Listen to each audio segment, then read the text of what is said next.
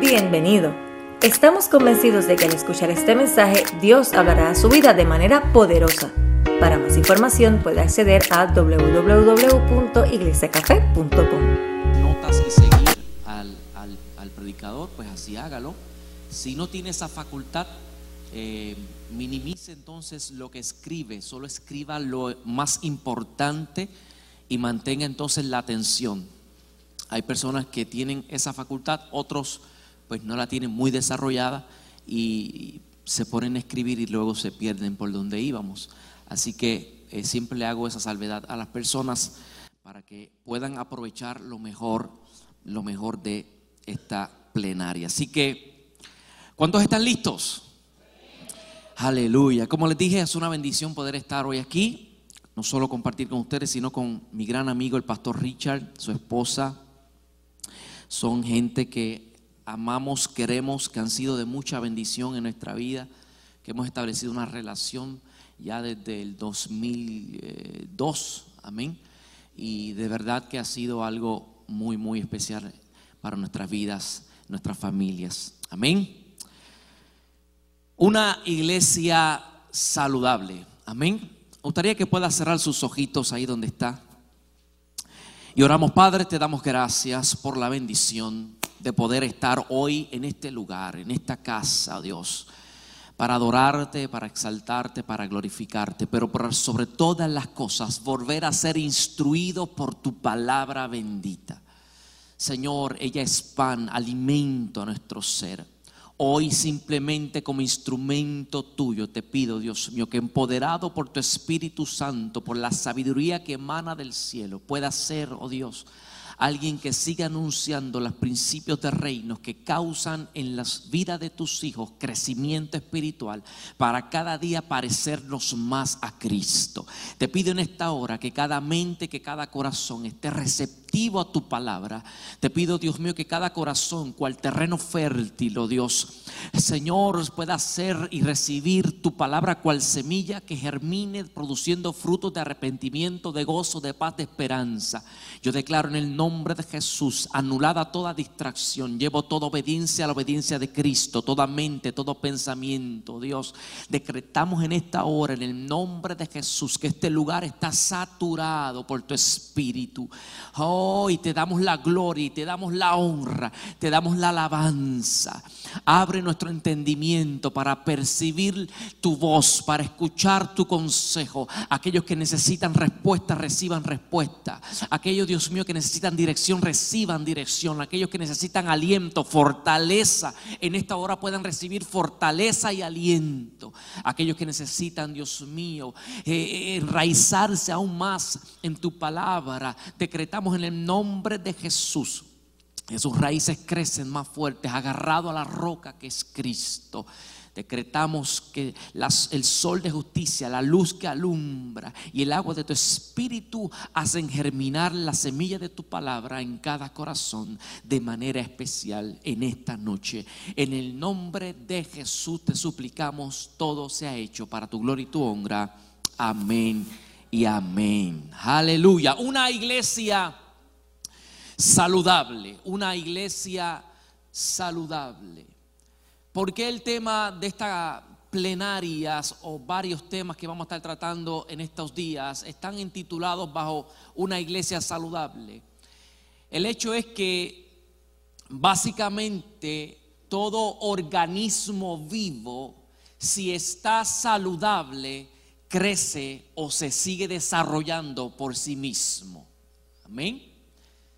Si mis hijos eh, están saludables, yo no tengo que preocuparme porque ellos crezcan. Lo que tengo que preocuparme es que los elementos necesarios estén ahí para que ellos se puedan seguir desarrollando. Amén. Que pueda darles el alimento correcto, que pueda darle el amor, el, cuidado, aleluya, porque de por sí como organismo saludable ellos van a seguir creciendo. Y quizás usted dirá, pero ya yo crecí, pues déjeme decirle, la ciencia dice que el ser humano hay partes del cuerpo que no dejan de crecer hasta que nos muramos, una de ellas es la nariz. La otra es las orejas. Por eso es que usted ha pasado el tiempo y cuando llegó a los 40, usted se notó como que, espérate, yo no sé, pero mi cara parece ser más grande que lo que era. Nos empieza a crecer cabello donde no había, en los oídos, por otras partes, aleluya. Porque hay toda una dinámica en los organismos vivos que siempre van a seguir mientras estén saludables creciendo. Y, le planteo esto para entrar en el tema de esta plenaria de esta eh, noche, porque es importante que entendamos esto. Como iglesia debemos y como creyentes siempre procurar la salud del Espíritu de Dios, de la palabra del Señor en nuestras vidas. Amén. Creando esta base, entonces eh, nos sujetamos al tema de esta noche, el propósito de la iglesia el propósito de la iglesia. Mire, la realidad es que todo lo que Dios hace tiene un propósito. Dios no está jugando a los dados con los seres humanos, no es un mago que se saca de un sombrero por arte de magia un conejo o que se saca una baraja debajo de la manga para inventar en el proceso de la historia qué hacer o qué no hacer. Dios es un Dios de proceso y la palabra nos dice en Jeremías capítulo 29, versículo 11, porque yo sé los planes que tengo para ustedes, dice el Señor. Son planes para lo bueno y no para lo malo, para darles un futuro y una esperanza. Y alguien que tiene unos planes Alguien que tiene algo ya diseñado para hacer es alguien que se ha tomado la delicadeza de tomar el tiempo y planificar, crear, ¿ok? Y Dios, la palabra nos afirma que desde antes de la fundación del mundo ya había orquestado todo un plan para la humanidad. Así que entendemos que siempre Dios tiene propósitos en todo lo que hace. En Dios no hay nada al azar. A Dios no le sorprende nada en la historia. Amén, porque todo está escrito. De hecho, el Salmo 139 declara el salmista que todos nuestros días fueron ya escritos en el libro de nuestra vida. Y eso lo que nos debe dar a nosotros es un, es un confort, es, es un descansar en saber que si yo estoy bajo el amparo del Altísimo, su soberanía, su mano de cuidado sobre mí va a llevarme a través de la vida hasta el otro lado. Y eso implica pasarme también por los problemas, las dificultades y el valle de sombra de muerte. So que en esta hora, cualquier situación adversa que puedas estar viviendo, te tengo noticias. Es transitorio, es pasajero. Aleluya. Dios es un Dios de planes, es un Dios de propósito. Y cuando describimos la palabra propósito, según el diccionario, es la intención o el ánimo por el que se realiza o se deja de realizar una acción. Se trata del objetivo que se pretende alcanzar. Este término indica la finalidad, la meta de una acción o de un objetivo. Cuando hablamos entonces del propósito de la iglesia, tenemos que entender, aleluya, que lo que estamos diciendo es que Dios creó a la iglesia con una intención. Dios creó a la iglesia con objetivos claros. Dios creó a la iglesia con una finalidad. Dios creó a la iglesia con una meta clara. No estamos aquí para pretender de que esto sea un club social. No estamos aquí para, pues, este, los hermanos son chéveres, la paso bien allí cuando llego. Hay gente que cree unos lazos de amistad y, y qué bueno llenar algunos vacíos en nuestra vida. No, no, no, no. En Dios la iglesia tiene un propósito, tiene una finalidad. Pero cuando hablamos de iglesia tendremos que definir exactamente de qué está hablando la Biblia bajo el término iglesia. El término iglesia es el término en griego eclesía, ¿ok? Y es importante que entendamos esto porque muchas personas cuando se les habla de la palabra iglesia piensan en simple y llanamente la estructura de un edificio. Pero la realidad es que iglesia no es un edificio, ¿ok? No es una estructura, no es una catedral. ese recinto como este, ese edificio, lo que hace es albergar la iglesia de Cristo. Porque la iglesia es usted. Aleluya. Mire, el término eclesía en el griego lo que simplemente significa es asamblea o congregación. Asamblea o congregación. Y se usa en dos sentidos en el Nuevo Testamento.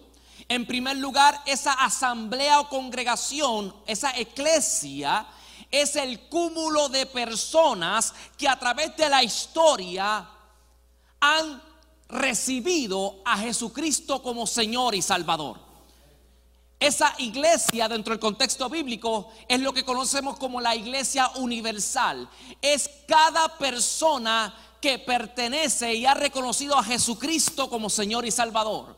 So que usted es la iglesia pero también la gente que vive en Japón, en China, en Australia, que han recibido a Jesucristo como Señor y Salvador, que viven en África, que están, aleluya, e, en distintas partes, en Centro, Suramérica, son también la iglesia del Señor. Amén. Pero también el término se refiere, en segundo lugar, a ese grupo de creyentes que se reúne en cierta localidad específicamente. Por lo tanto, la iglesia de Cristo es todo aquel que le ha recibido como Señor y Salvador, pero la iglesia local es el grupo de personas que ha recibido a Jesucristo como Señor y Salvador, pero que están suscritos a un lugar determinado. Amén. La iglesia café es la iglesia local que está donde? En Arlington, Texas, específicamente en la calle Park Road. Aleluya. ¿Por es importante entender esto?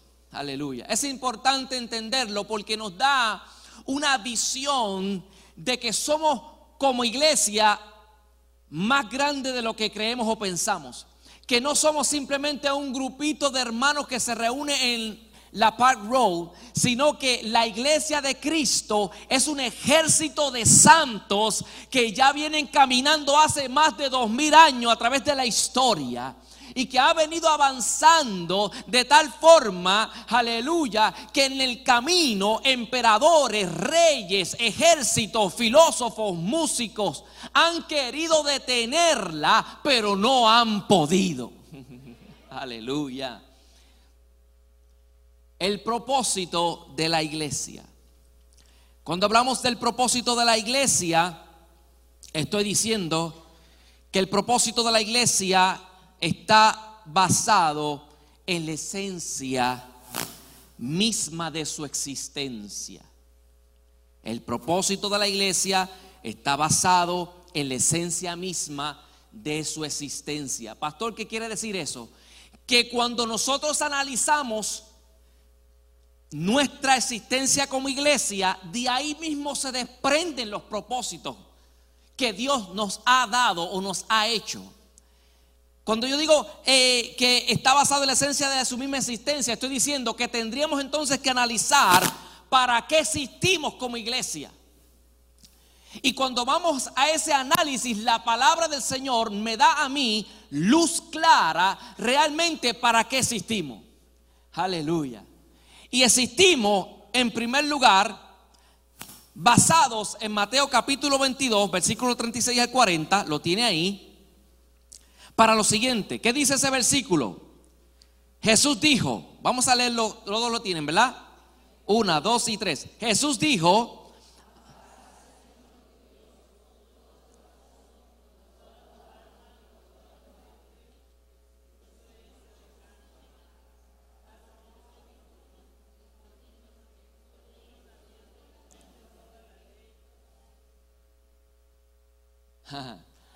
Eso se conoce como el gran mandamiento.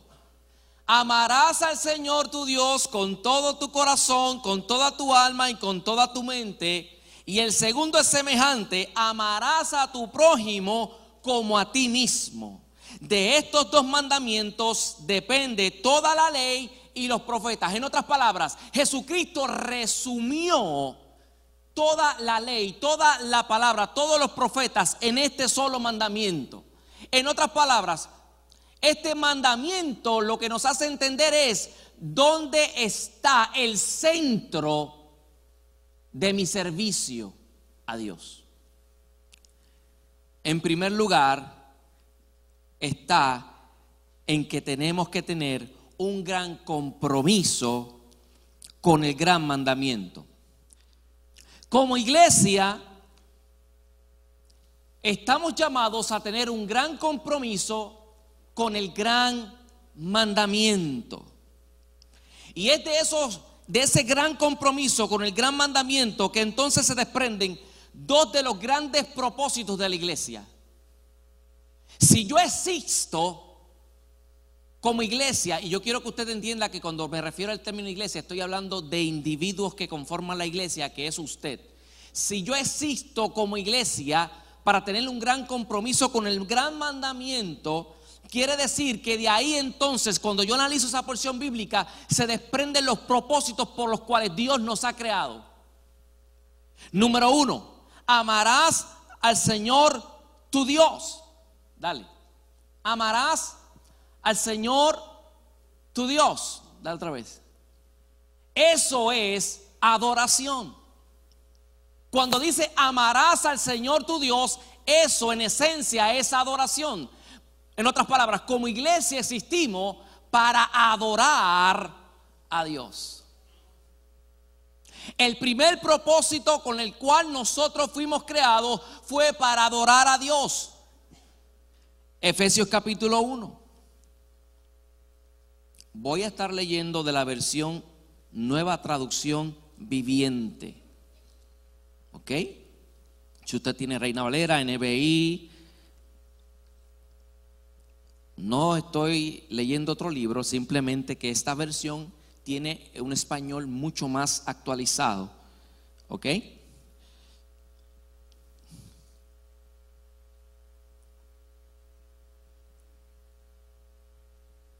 Efesios capítulo 1, versículo 6 al 14. Como iglesia existimos para adorar a Dios. Dice el versículo 6 en adelante, de manera que alabamos a Dios por la abundante gracia que derramó sobre nosotros, los que pertenecemos a Jesús, su Hijo amado. Dios es tan rico en gracia y bondad que compró nuestra libertad con la sangre de su Hijo y perdonó nuestros pecados. Él desbordó su bondad sobre nosotros junto con toda la sabiduría y el entendimiento. Ahora Dios nos ha dado a conocer su misterioso plan acerca de Cristo. Un plan ideado para cumplir el buen propósito de Dios. Y el plan es el siguiente. A su debido tiempo, Dios reunirá todas las cosas y las pondrá bajo la autoridad de Cristo. Todas las cosas que están en el cielo y también las que están en la tierra. Es más, dado que estamos unidos a Cristo, hemos recibido una herencia de parte de Dios porque Él nos eligió de antemano y hace que todas las cosas resulten de acuerdo a su plan. Versículo 12.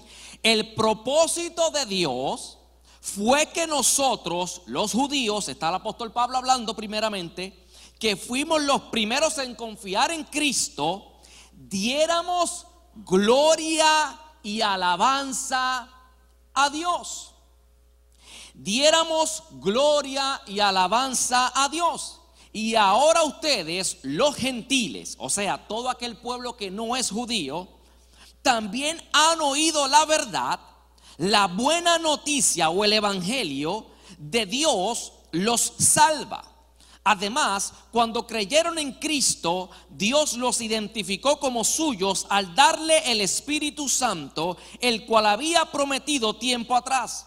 El Espíritu es la garantía de que tenemos parte de Dios, perdón, que tenemos de parte de Dios de que nos dará la herencia que nos prometió y de que nos ha comprado para que seamos su pueblo. Dios hizo todo esto para que nosotros le diéramos gloria y alabanza. Juan capítulo 4, Evangelio de Juan.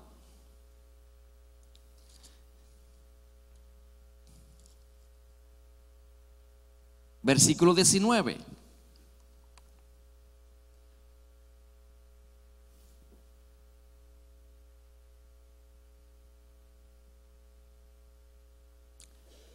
El famoso evento de la mujer samaritana. Señor, dijo la mujer, seguro que usted es profeta. Así que dígame, ¿por qué usted o ustedes los judíos insisten en Jerusalén que Jerusalén es el único lugar donde deben adorar? Mientras que nosotros los samaritanos afirmamos que es aquí, en el monte Hetzirim, donde adoraron nuestros antepasados. Jesús le contestó, créeme, querida mujer, que se acerca el tiempo en que no tendrá importancia si se adora al Padre en este monte o en Jerusalén. Ustedes los samaritanos saben muy poco acerca de aquel a quien adoran, mientras que nosotros los judíos conocemos bien a quien adoramos, porque la salvación viene por medio de los judíos. Pero se acerca el tiempo, de hecho ya ha llegado, cuando los verdaderos que los verdaderos adoradores adorarán a quién? Al Padre en qué? En espíritu y en verdad. De hecho, ya ha llegado cuando los verdaderos adoradores adorarán al Padre en espíritu y en verdad, porque tales que adoradores, ¿quién está buscando? Mi versión lo dice de esta forma. El Padre busca personas que lo adoren de esa manera. En otras palabras, que lo adoren en espíritu y en verdad. Así que el primer propósito de su existencia, según el marco bíblico, es para adorar a Dios. Una iglesia saludable es una iglesia que adora a Dios. Pero adoración no es meramente conocerse todo el repertorio de Marcos Witt. Adoración no es cantar la última alabanza de Cristín Di Clario. Adoración es un estilo de vida. Ah. La adoración es una actitud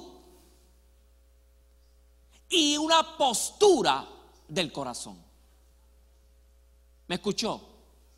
La adoración es una actitud y es la postura del corazón. ¿Por qué yo digo esto? Porque la palabra adorador que Jesucristo está utilizando cuando se dirige a la mujer samaritana es la palabra en griego proscuneo.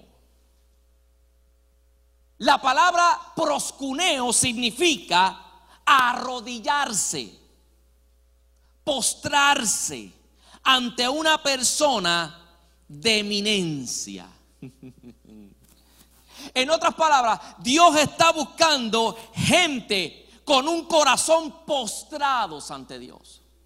Una iglesia saludable es una iglesia que ha entendido que con sus actitudes, que con su devoción, que con su vida glorifica el nombre del Señor.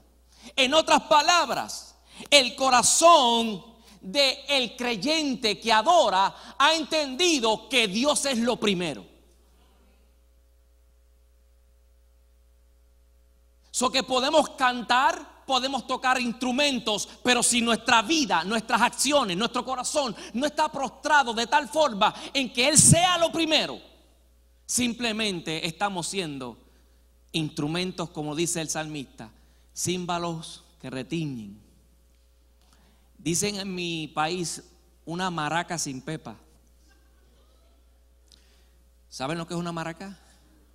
El chiqui, chiqui, chiqui, chiqui, chiqui. Existimos para adorar, pero no es para cantar simplemente. Es para tener un corazón postrado ante el Señor. Es para entender que Dios es lo primero en mi vida y debe ser lo primero. Adoración es un estilo de vida. Y la iglesia saludable entiende eso, porque todo lo que hace en su vida como creyente va marcado por el hecho de saber que debe contar con Dios primero. Mm. cómo me manejo, cómo me comporto, cómo visto, cómo como. ¿Cómo, cómo? Sí. ¿Usted sabía que es templo del Espíritu Santo? Y como templo del Espíritu Santo, su casa tiene que estar en orden. ¿Cómo usted se sentiría si entra una visita a su casa y la encuentra patas arriba? O que no hay espacio para dormir, descansar o acomodarse en un sillón. Mm. La vida del adorador, del proscuneo, es una que entiende que todo lo que hace adora a Dios. Mm. Desde que se levanta hasta que se acuesta. Y no es meramente cantar. Yo conozco gente que canta muy bonito en la iglesia. Y cuando están en el trabajo o en el carro, tienen la emisora secular puesta. Y tiqui tiqui tiqui y tiqui tiqui tiqui. Que me la pegue, pero que no me deje.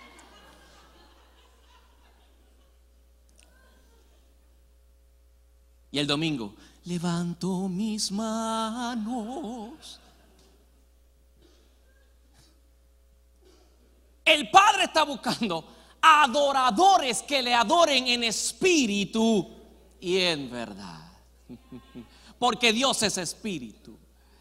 Y verdad dentro del contexto bíblico es como tiene que ser. Aleluya.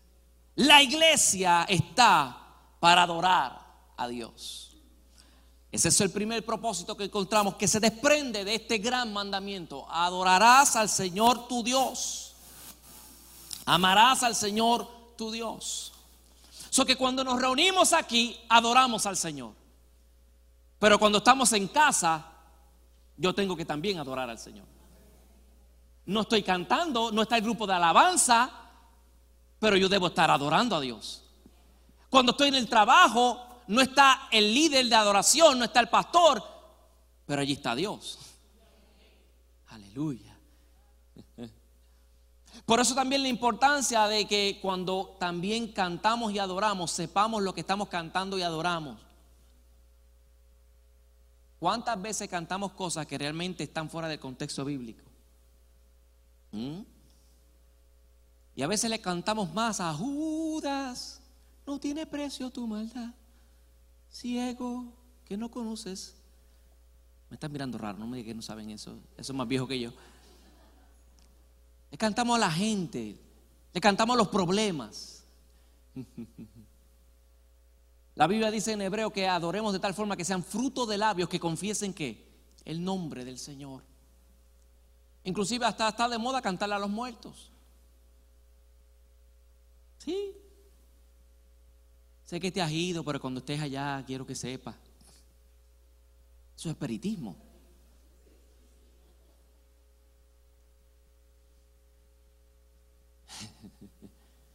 Adoración es un estilo de vida. Existimos para adorar. Y déjeme decirle, del liderato que está aquí, de mentores, líderes de ministerio, ustedes son los primeros que tienen que modelar una vida de adoración. Aleluya. No para que lo vean aquí, para que lo vean sus hijos, para que lo vean sus compañeros, para que lo vean sus familias. Amarás al Señor, tu Dios, con todo tu corazón. El corazón es el asiento de las emociones. Aleluya. Con todo tu corazón, con toda tu alma, toda tu existencia está ahí, con toda tu mente. La batalla de nuestra mente constantemente, de los pensamientos, con todas tus fuerzas. En otras palabras, el amor a Dios logra alcanzar aquellas cosas que humanamente se nos, se nos hicieran imposibles. Amarás al Señor. El segundo propósito que quiero discutir con ustedes en esta hora es el siguiente. De ese mismo eh, versículo se desprende lo siguiente. Dice, amarás a tu prójimo como a ti mismo. Eso es que ministerio, servicio. En otras palabras, como iglesia existimos, número dos, para ministrar o servir a los demás. Como iglesia existimos para ministrar o servir a los demás. Juan, Evangelio según San Juan capítulo 13.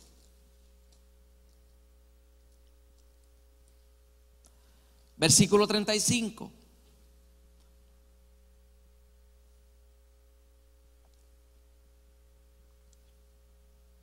El amor que tengan uno por otros será la prueba oh, ante el mundo de que son mis discípulos.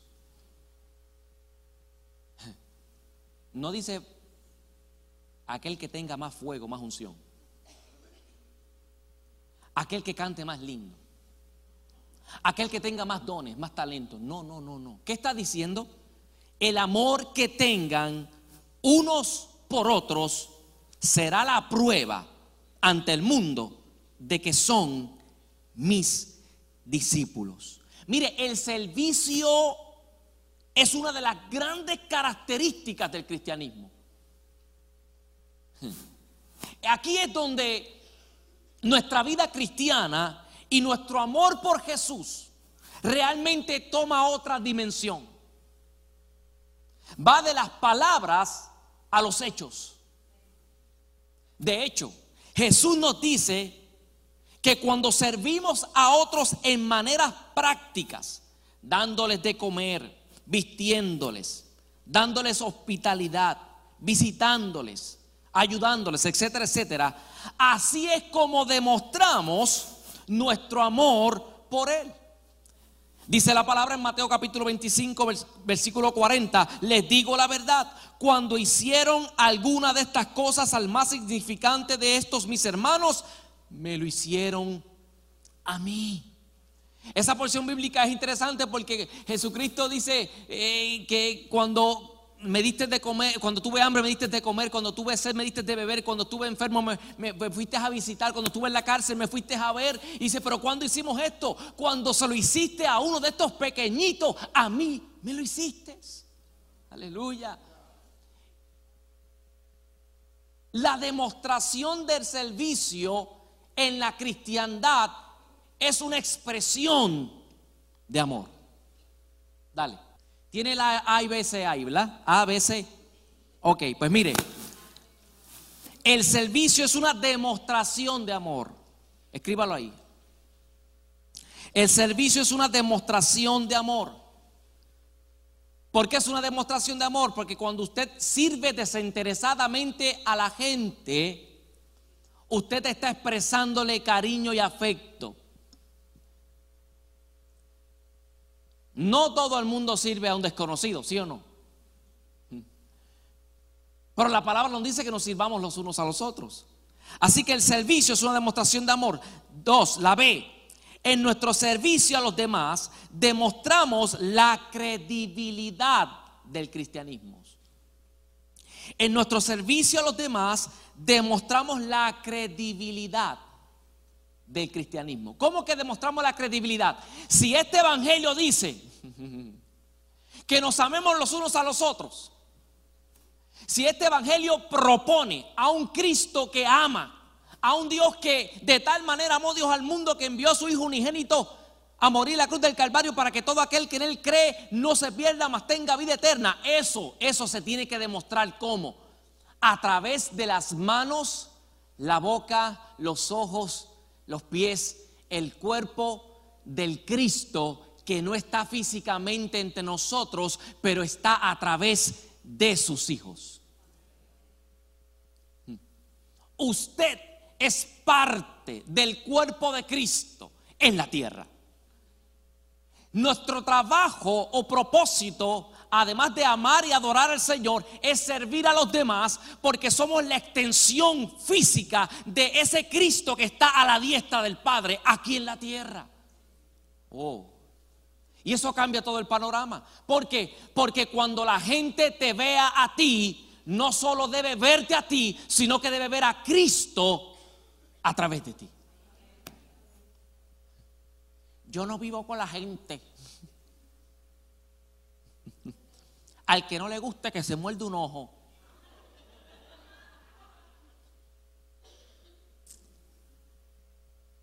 Estás presentando a Cristo si eres cristiano. Y Cristo se preocupaba siempre por la gente. Aleluya. Mire, demostrar el servicio es credibilidad en el cristianismo.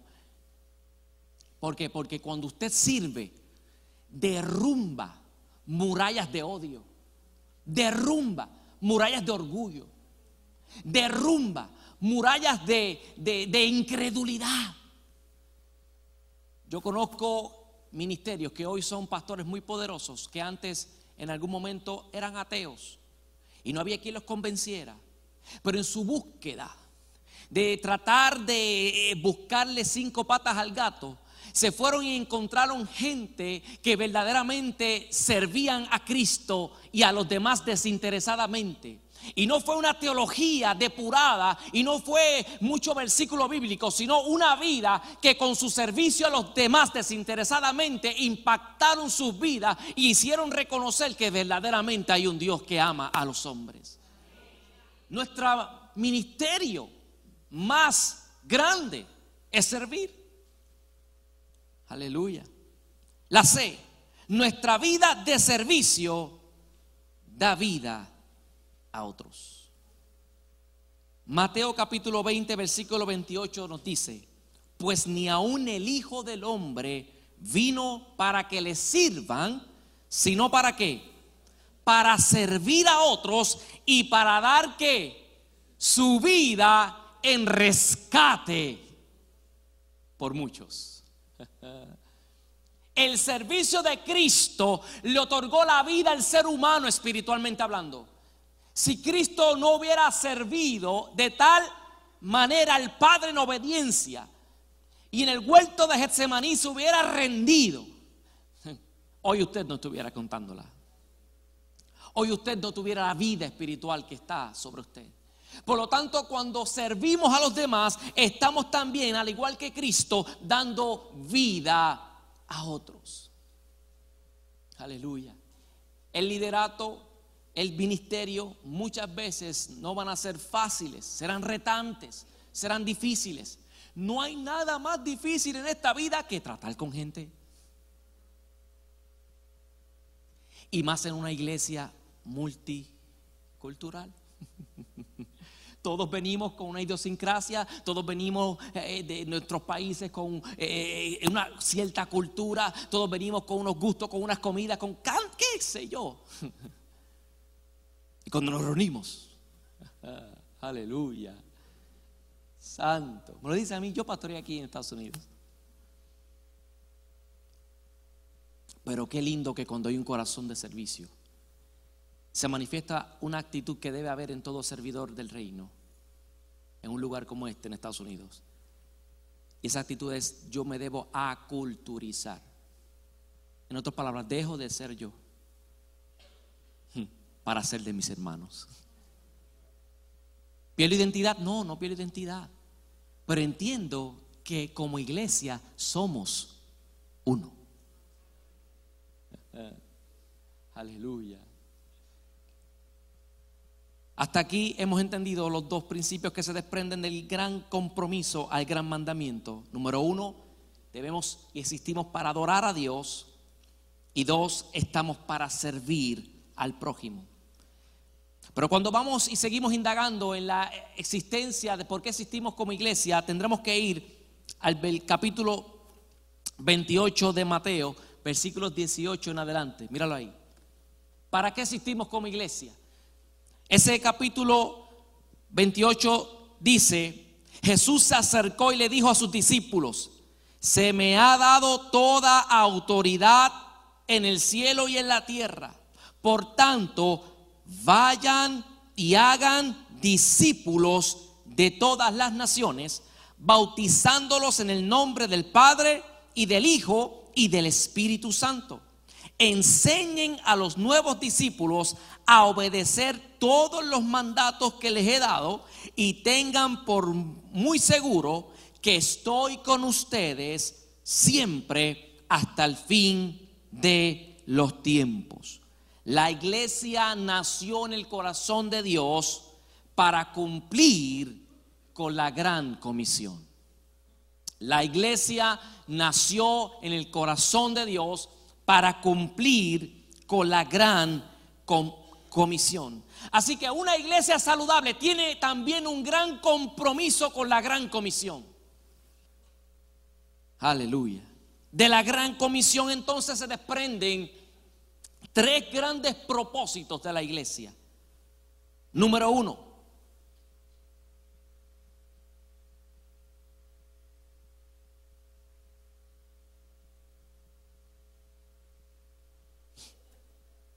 Ay, Dios mío, volvió para atrás. ¿Ah?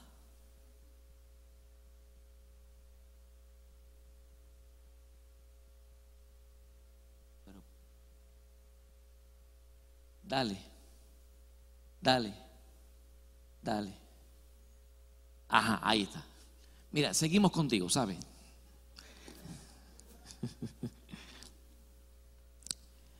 Vayan y hagan discípulos. ¿Usted sabe qué es eso? Eso es evangelismo.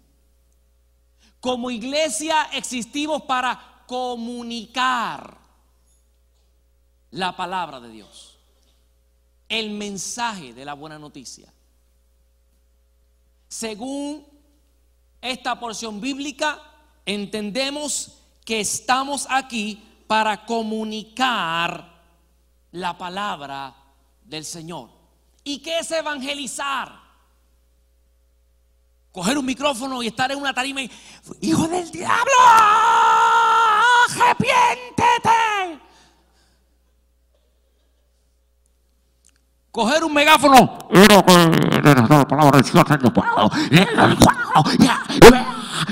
No entiendes nada de lo que dijo. ¿Habrán conocido a alguien así? No me la mano. Evangelismo no es eso.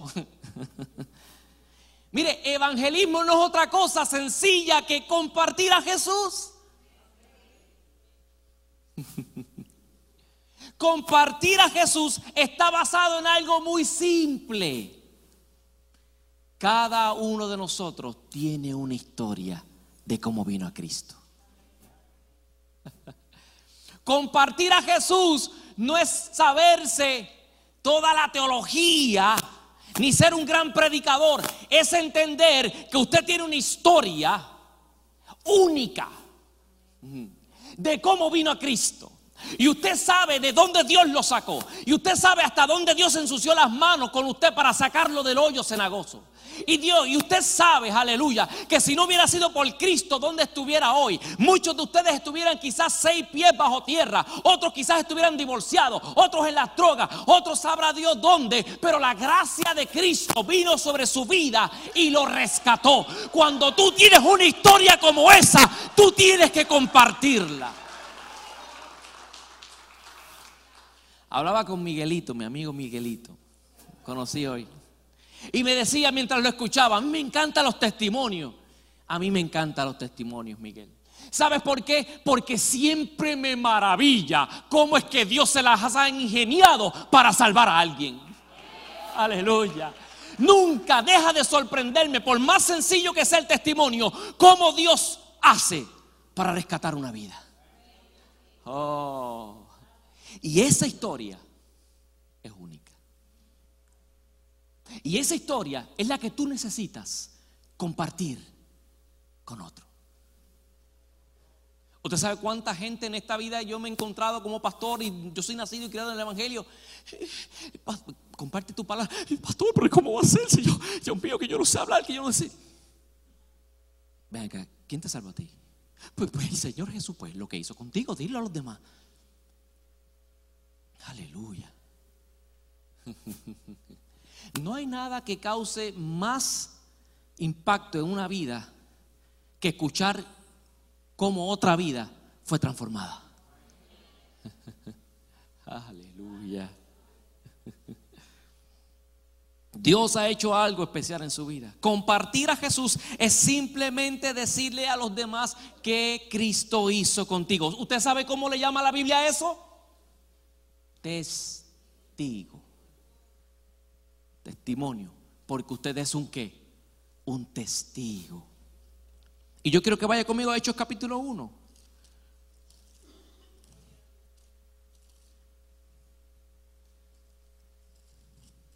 Versículo 8.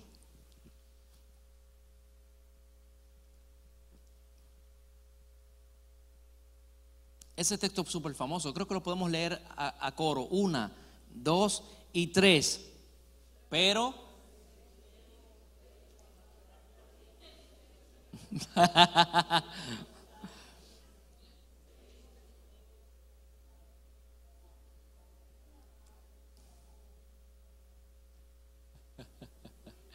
En esencia, la versión universal dice, pero recibirán poder cuando haya venido sobre vosotros el Espíritu Santo y entonces, ¿qué? Me serán testigos. ¿Y qué es un testigo? Un testigo es uno que ha visto, ha oído, ha percibido presencialmente una acción, una vivencia un acontecimiento que luego puede hablarle a otros. ¿Qué es lo que le da relevancia a un juicio? Los testigos. Si no hay testigos, no hay nada. Ah, pero los testigos tienen ciertas características.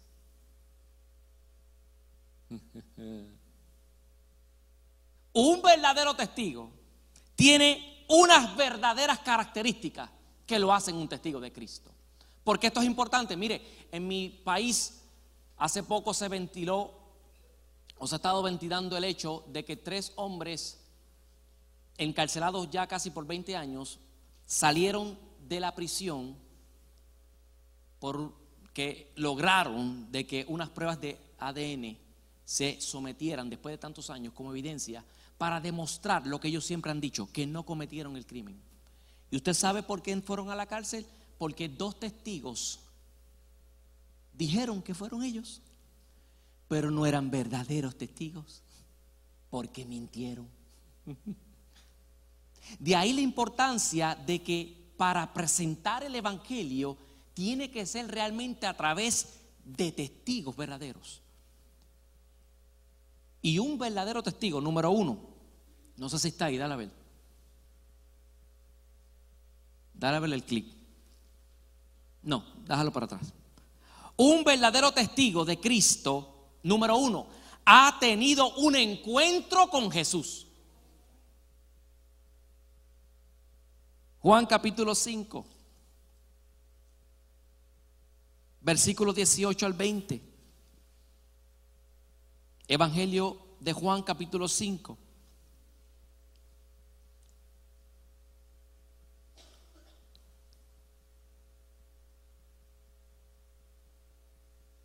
Perdóname, Marcos, Marcos, Marcos, libro de Marcos, Evangelio de Marcos. Ya decía, ¿cómo es? Y eso es el sermón del monte.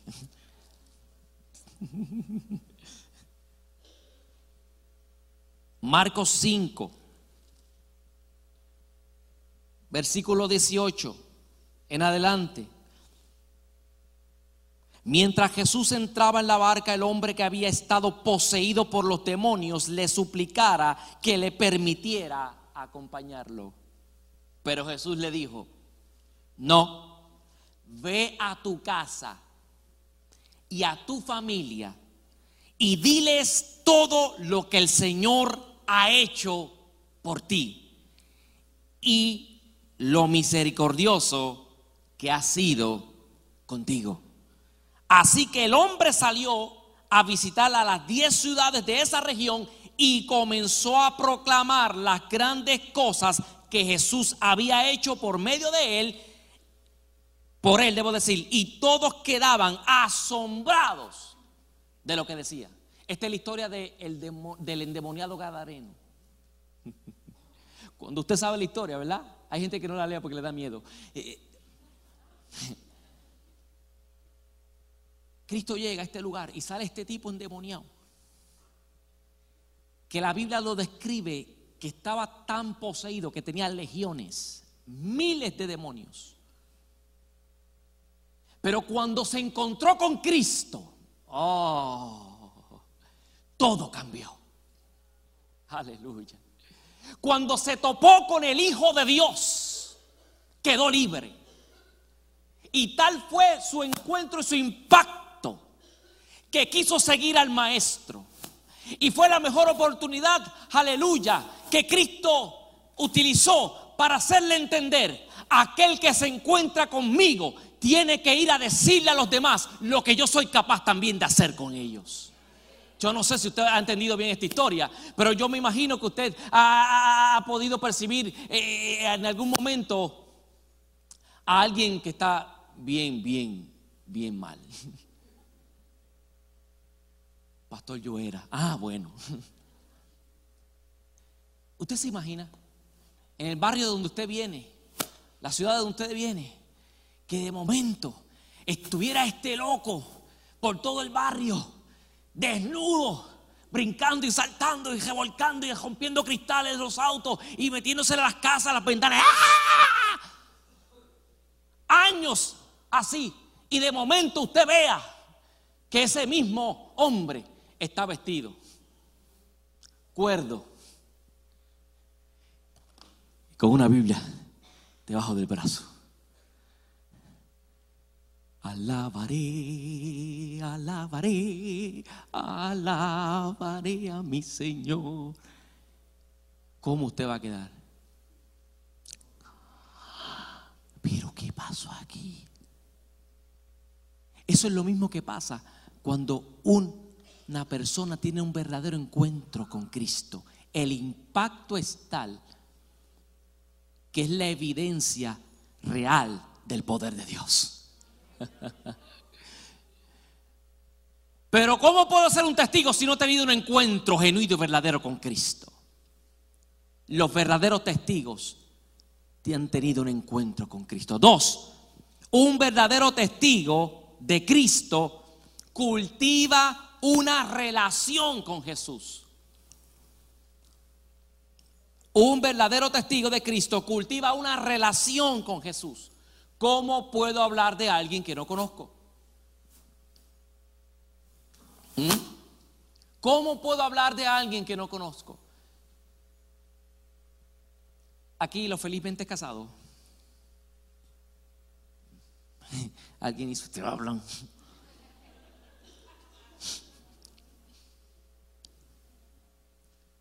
¿Cómo usted llegó a conocer a esa princesa, a esa reina del Señor? ¿Cómo usted llegó a conocer a ese, galán, ese macharrán? Que lo conoció con un six pack y ahora lo que tiene son padrinos.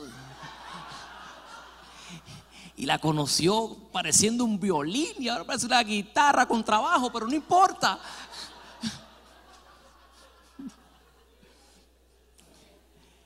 Tú no te rías que estás recién casada y si no te cuidas.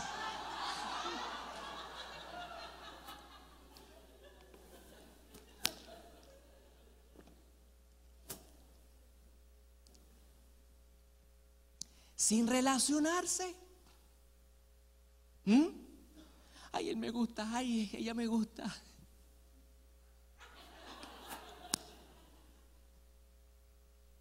La iglesia es que la que de Cristo. Oh, la novia de Cristo. Usted como testigo tiene que relacionarse con Jesús. Tiene que conocerlo. Tiene que apasionarse por Él. Tiene que hablar con Él todos los días. Tiene que saber de Él a través de la palabra. Aleluya. Tres, un verdadero testigo de Cristo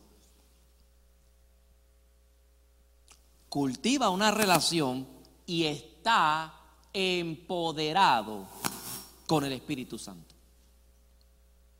Cultiva una relación y está empoderado con el Espíritu Santo. Juan capítulo 14. Evangelio de Juan capítulo 14, versículo 15 al 16.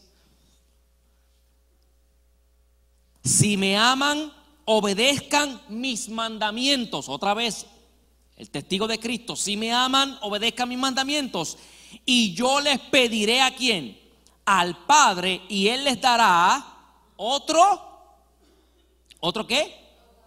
La palabra en griego es paracletos, parácletos, debo decir.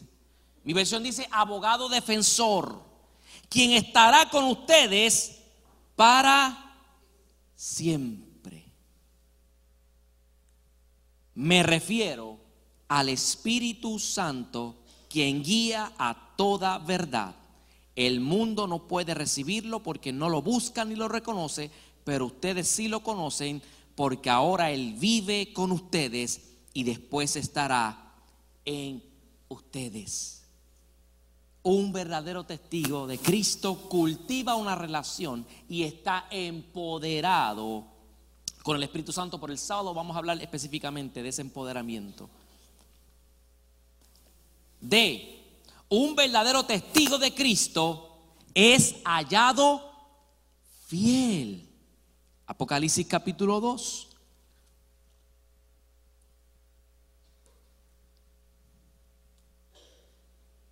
Aleluya. Versículo 12. Apocalipsis 2, versículo 12. Escribe esta carta al ángel de la iglesia de Pérgamo. Este es el mensaje de aquel que tiene la espada aguda de doble filo. Yo sé que vives en la ciudad donde Satanás tiene su trono, sin embargo, has permanecido leal a mi nombre, te rehusaste a negarme aun cuando mi testigo fiel, Antipas, murió como mártir en medio de ustedes, allí en la ciudad de Satanás. Fidelidad es una de las características de un testigo verdadero de Cristo. Hoy se levanta queriendo servir a Cristo, mañana se levanta queriendo servir a Cristo, la semana que viene se levanta también queriendo servir a Cristo, el año que viene sigue sirviendo a Cristo porque es un testigo fiel. Y un testigo fiel no es aquel que en la iglesia adora, canta, le predica a la gente en el pasillo, pero en la calle, en el trabajo, en la comunidad, es otra cosa. Aleluya. Fidelidad. Fidelidad. Y la E, un verdadero testigo de Cristo, habla de él. Mateo capítulo 20, versículo 28. Perdón, Mateo capítulo 20, Vaya al revés. Muy bien, gracias. Me está haciendo falta glucosa en la sangre. Mateo capítulo 28, versículo 20.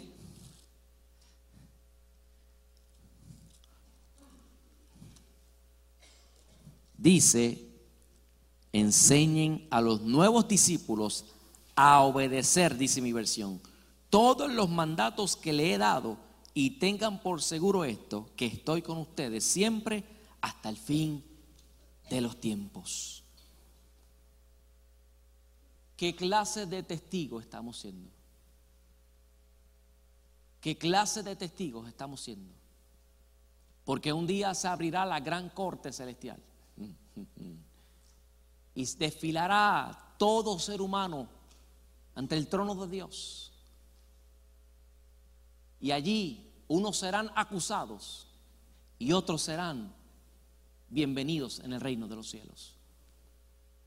Y aquellos que fueron testigos verdaderos pasarán a la vida eterna, gozarán de la bendición de morar con el Rey por toda la eternidad.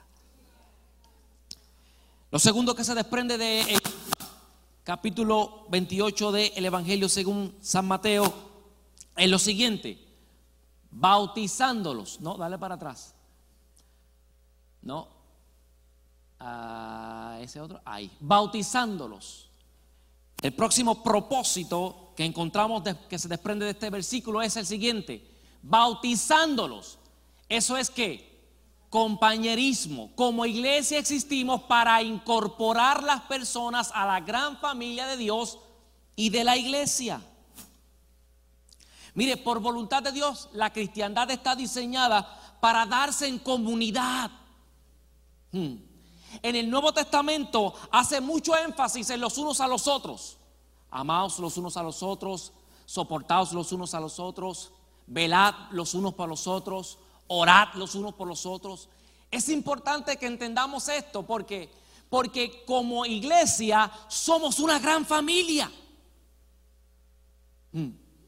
Y en las grandes familias, aleluya, hay diferencias, pero la gente se sigue amando. Yo vengo de una familia que somos cinco, yo soy el mayor. Y soy el más joven que me veo de todo. Son bromas. Y todos tenemos diferencias, del mismo papá y mamá nacidos y criados en una cuna evangélica, enseñados con buenos valores, pero todos somos distintos. Y a veces pensamos cosas distintas. Y hemos tenido nuestras discusiones y nuestras garatas y nuestras eh, diferencias. Y usted si va a una reunión de mi casa en un día festivo de compartir, se asombrará porque, porque estamos hablando y estamos tan envueltos en la discusión que estamos casi gritando. Aunque eso le pasa mucho al latino. Y más al caribeño. Toda esa cuenca del Caribe, yo no sé, somos así. ¿Eh? Pero nos seguimos amando. Son mis hermanos, son mi papi y mami. La iglesia de Cristo, somos una gran familia y todos tenemos diferencias, pero tenemos que entender que en comunidad la vida es mejor. Por diseño de Dios fuimos creados para ser gregarios. Y vio Dios que no era bueno que el hombre estuviera solo. Es el texto favorito de los solteros. Alguien está diciendo, amén. Fue el texto que cuando vi a mi esposa predicando en un altar cuando ni siquiera éramos nada. Y dije, santo, no es bueno que el hombre esté solo. Y empecé a hablar lengua, chamaquita linda.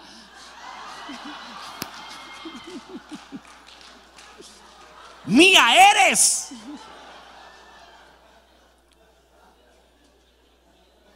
Pero ella dijo lo mismo. Y ella fue más allá porque cuando ella predicó le puso las manos a todo el mundo, me agarró a mi padre en el nombre de Jesús. Ella dice, ay Dios mío, ayúdame a estar en comunión.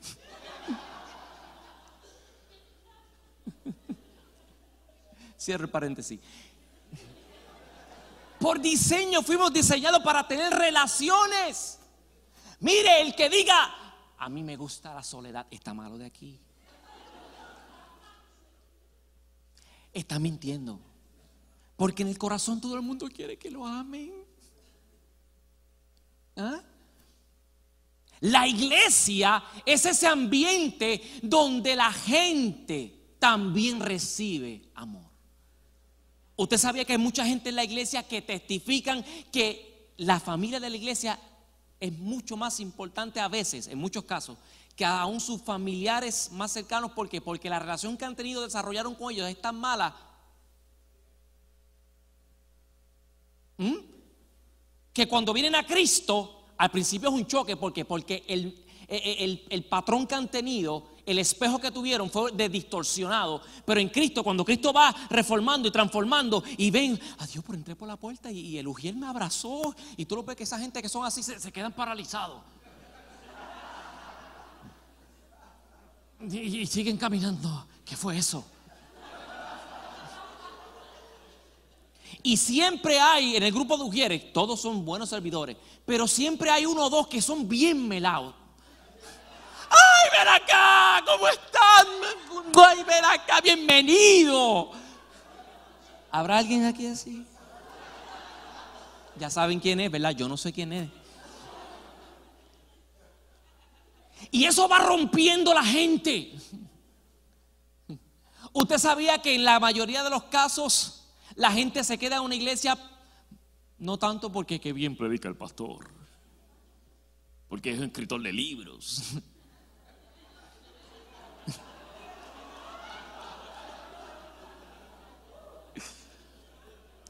Porque wow, qué facilidades tremenda, wow, qué clase de músicos, alabanza. No, se quedan porque gente le demuestra amor. Gente le demuestra cariño, gente le demuestra preocupación, gente demuestra que realmente alguien se fijó en mí. Compañerismo, aleluya. Mire, en el Nuevo Testamento, como les dije, los creyentes forman una comunidad donde el amor de Dios, la palabra de Dios, la comunión y el servicio, escríbalo ahí, la comunión y el servicio a otros se manifiestan en bien de cada individuo y de la comunidad. En Hechos capítulo 2, versículos 42 al 47, déjame avanzar porque me estoy tomando ya mucho tiempo y el pastor después va y me regaña. vemos descrito cómo la iglesia crecía. Pero antes de decir que Cristo añadía o el Señor añadía a los que iban de ser salvos, si usted ve esa porción bíblica, va a ver que ellos compartían el pan por las casas, en el templo, oraban juntos. ¿Eh? Aleluya. Y eso traía que tal unidad, que estaremos hablando eso el domingo, que la iglesia crecía. Aleluya. Mire, mire, mire. ¿Cuántos tienen hijos, aquí? Que todavía están criando los que... bueno, pastor tiene 25 años y todavía está en casa. Bueno, no sé, no sé.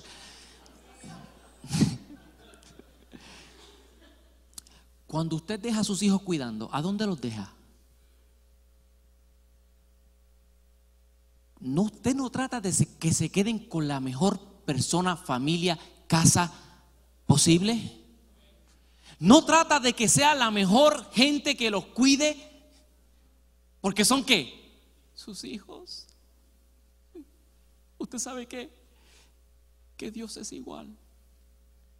Cuando va a empezar a enviar grandes cosechas de gente, de hijos nuevos, Él va a buscar qué iglesia en la ciudad de Arlington eh, cuida mejor mis hijos.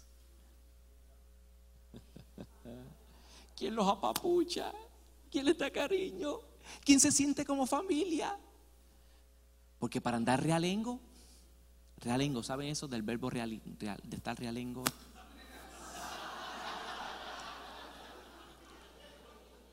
O sea, eh, eh, es como Shrek, estoy solito en la vida.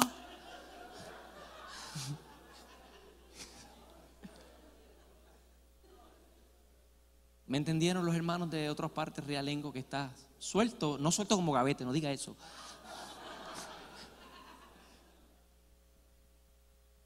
Abandonado, exacto. Gracias, gracias por darme la palabra correcta y propia. No, Dios lo va a mandar a un lugar donde la gente sea una familia. Donde haya comunidad, compañerismo. Aleluya. ¿Por qué? Porque vivir tu cristiandad junto a otros te hace más fuerte y sano. Más fuerte y sano. Escríbalo ahí. Más fuerte y sano. ¿Por qué más fuerte? Porque entre muchos es mejor. No es lo mismo cargar los problemas yo solo que tener varios hermanos conmigo, detrás de mí, vaqueándome. Estamos contigo. ¿Eh? Principalmente las hermanas que tienen esa emoción a flor de piel porque por diseño son así. No hacen más que entrar por el, por el, por el recinto, por el salón donde estén eh, o por la casa donde estén y, ver el semblante y, con las mujeres rápido tienen ese, ese scanner. ¿Qué te pasa?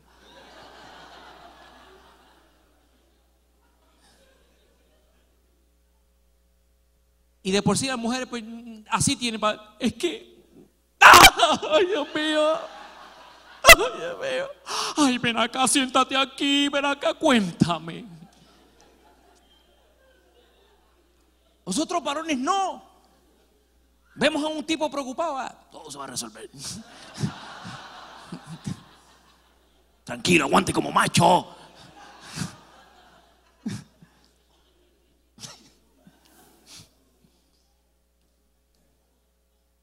Pero Dios está buscando una iglesia saludable donde haya compañerismo. porque Porque crecemos más fuertes y saludables. Aleluya. En la unión está tu vida en hermandad y compañerismo, y esto es importante, es un reflejo de la misma esencia de Dios. Mm. Tu vida en hermandad y compañerismo es un reflejo de la misma esencia de Dios. Juan capítulo 17. Y esto sí que a mí me vuela la cabeza. 11 dice, 17, 11. Ahora me voy al mundo, es Jesús hablando. Ellos se quedan en este mundo, pero yo voy a ti, Padre Santo. Tú me has dado tu nombre. Ahora protégelos con el poder de tu nombre para que estén unidos como lo estamos nosotros. Mm.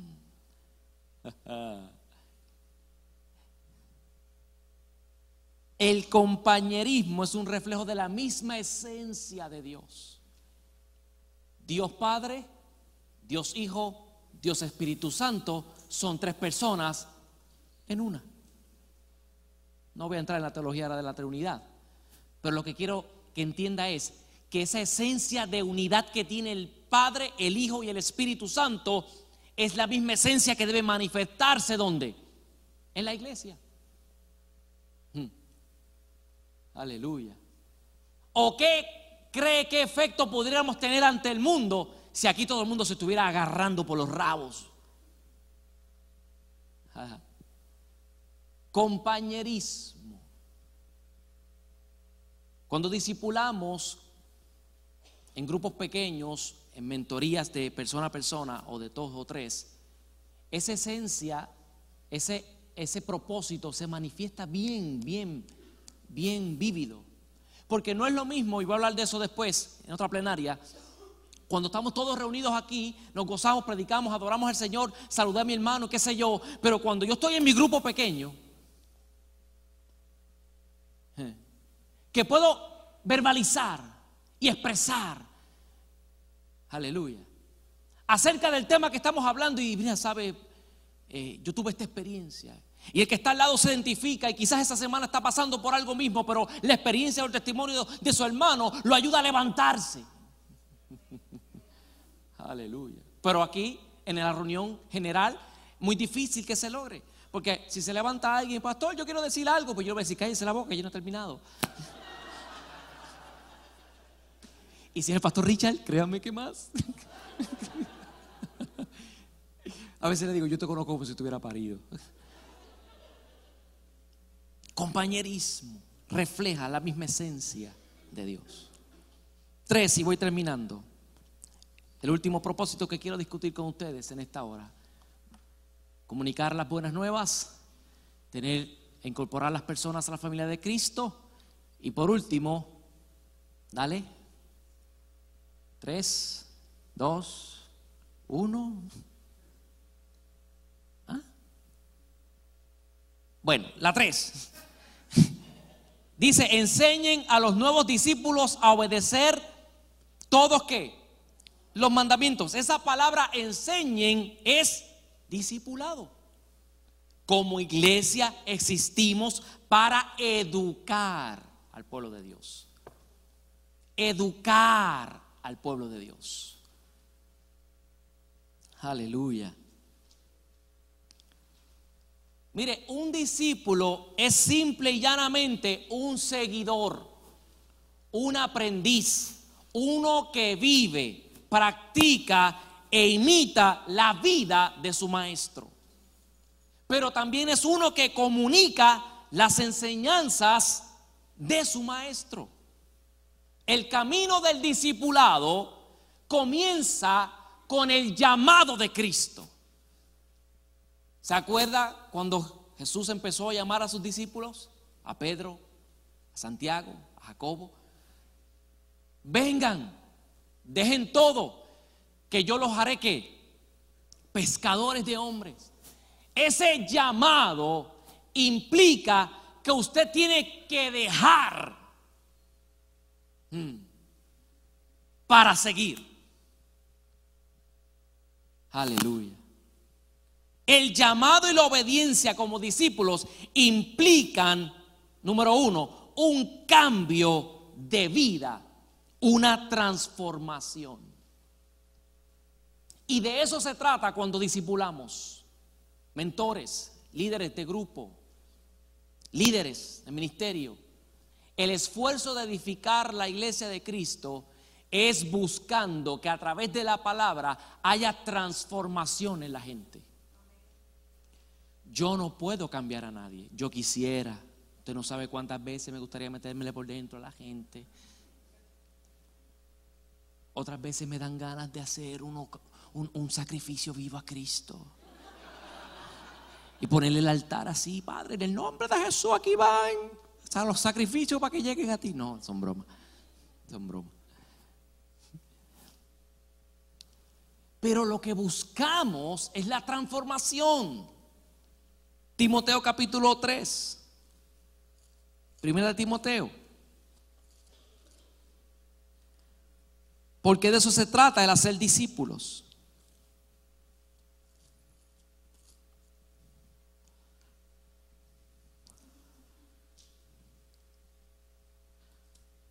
No, perdón, este, segunda.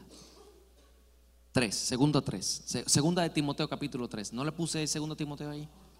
No, póngalo en dos, al frente de la T. Segunda de Timoteo capítulo 3. Versículo 16. Estoy terminando, créame. La segunda vez, entonces me falta una hora. Versículo 16. Mire lo que dice.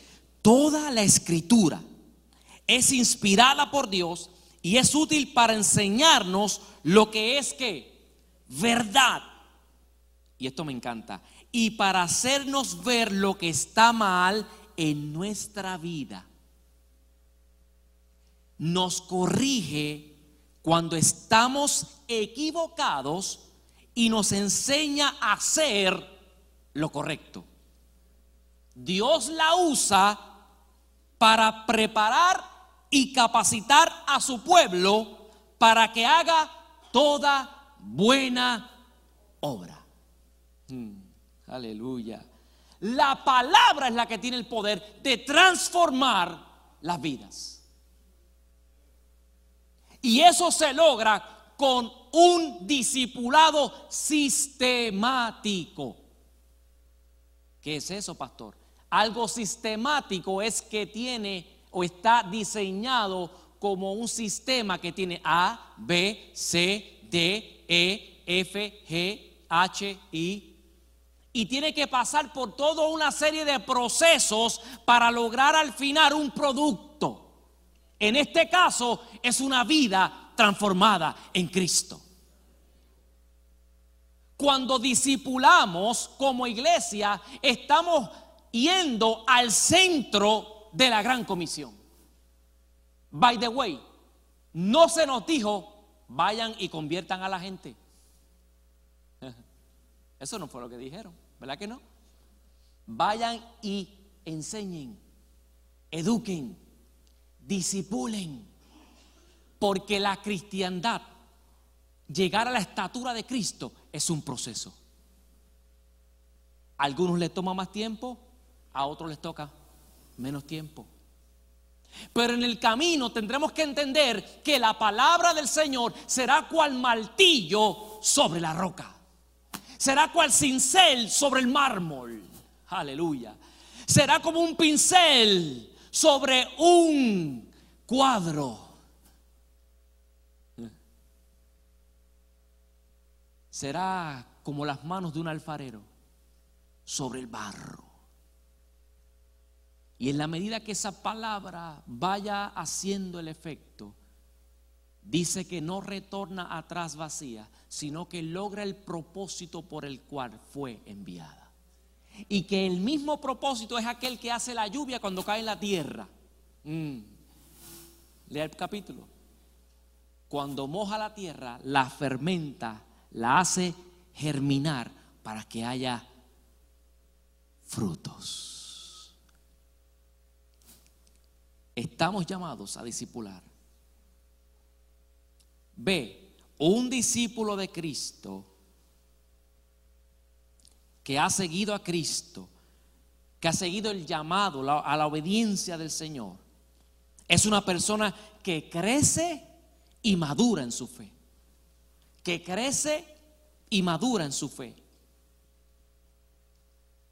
Mire, la importancia del crecimiento es vital. Porque sin crecimiento no hay fortaleza. Efesios capítulo 4. Efesios capítulo 4. Versículos 13 al 14. Ese proceso continuará hasta que todos alcancemos tal unidad de nuestra fe y conocimiento del Hijo de Dios que seamos maduros, teleios, el griego teleios, que seamos maduros en el Señor, es decir, hasta que lleguemos a la plena y completa medida de Cristo. Entonces ya no seremos inmaduros como los niños no seremos arrastrados de un lado a otro ni empujados por cualquier corriente de nuevas enseñanzas. No nos dejaremos llevar por personas que intenten engañarnos con mentiras tan hábiles que parezcan la verdad. En cambio, hablaremos la verdad con amor y así creceremos en todo sentido hasta parecernos más y más a Cristo, quien es la cabeza del cuerpo, que es la iglesia. Él hace que todo el cuerpo encaje perfectamente y cada parte al cumplir con su función específica ayuda a que las demás se desarrollen y entonces todo el cuerpo crece y está sano y lleno de amor. Uh. Sin crecimiento no hay madurez. Aleluya. Sé, ser un discípulo que crece más y más hasta ser como Jesús, hasta ser como Jesús, debe ser la meta de todo creyente. Voy a decir esto y no me llame hereje. La intención de ser un discípulo que crece hasta la estatura de Cristo es que nosotros seamos cristitos en la tierra. Hmm. ¿Qué es eso, pastor? Cristitos. Que la gente vea a Cristo en usted. Si no, el apóstol Pablo no lo hubiera dicho de esa forma. Hasta parecernos más y más. ¿A quién? A Cristo. Pero para eso necesitamos madurez. Y la madurez la logramos siendo discipulados en la palabra del Señor. Esa palabra teleios, que es maduro, Reina Valera usa perfecto, pero en sí es maduro. Algo maduro es que está en su punto. Algo maduro es que está completo, que llegó a su estado donde puede usarse. Aleluya. Y cuando usted crece más y más hasta parecerse a Cristo, usted va madurando, siendo cada día un creyente más completo en el Señor. Crecemos a través de la palabra, crecemos a través de la oración, crecemos a través de congregarnos, crecemos a través del servicio a los demás. Todo esto es importante. Pero ¿sabe que Todos somos distintos y todos vamos a necesitar de un modo u otro unas cosas más que otros. Pero lo importante es que para crecer, escúcheme bien, para crecer necesitamos estar conectados a la vid que es Cristo. No hay de otra. Y termino casi. Juan capítulo 15.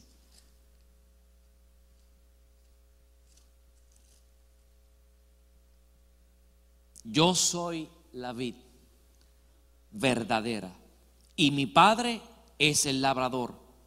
Él corta de mí toda rama que no produce fruto y poda las ramas que sí dan fruto para que den aún más. Ustedes ya han sido podados y purificados por el mensaje que les di. Permanezcan en mí y yo permaneceré en ustedes.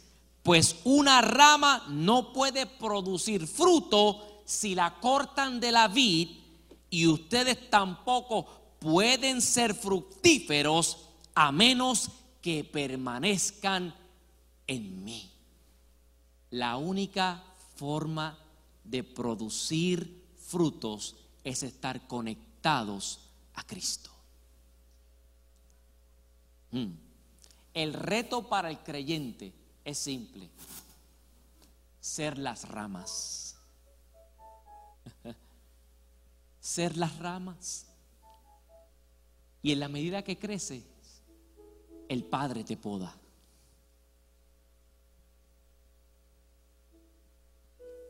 Yo tenía en casa un árbol, tengo un árbol de naranjas. Y cuando llegué a esa casa, en los primeros años, estaba así todo feo. ¿eh? Seco. Y un día fue mi suegro y vio el árbol y me dijo, ¿sabes qué? Ese árbol tiene esperanza. Y yo, ¿cómo, suegro? Fue para allá y empezó a arrancarle ramas. Y yo, pero Dios mío, suegro, me va a dejar sin árbol. Todas las ramas secas, casi partidas, que el comején estaba empezando a tocarlas, las quitó. Podó el árbol. Y en unas cuantas semanas, el árbol que estaba todo seco, casi sin hojas, se puso verde. ¿Por qué? Porque concentró su energía en aquello que tenía vida. La palabra nos dice que cual ramas somos podados como discípulos, como hijos de Dios, el Padre a través del Espíritu Santo y su palabra, a través de un discipulado sistemático, va tomando nuestra vida y va cortando aquellas áreas que lo que están es secas en nosotros. Áreas que están dando una mala estética de nuestra vida. Áreas que no nos están dejando crecer. Áreas que por más que querramos, no han producido frutos. Pero un verdadero discípulo de Cristo, pegado a la vid, podado por el Espíritu Santo, cuando esas cosas son desprendidas de su vida, poco a poco, poco a poco, reverdece, florece, se manifiesta la vida. Y no solo se manifiesta la vida, sino que producimos frutos que servirán de alimento a otros. Yo quiero que te vayas poniendo de pie, por favor.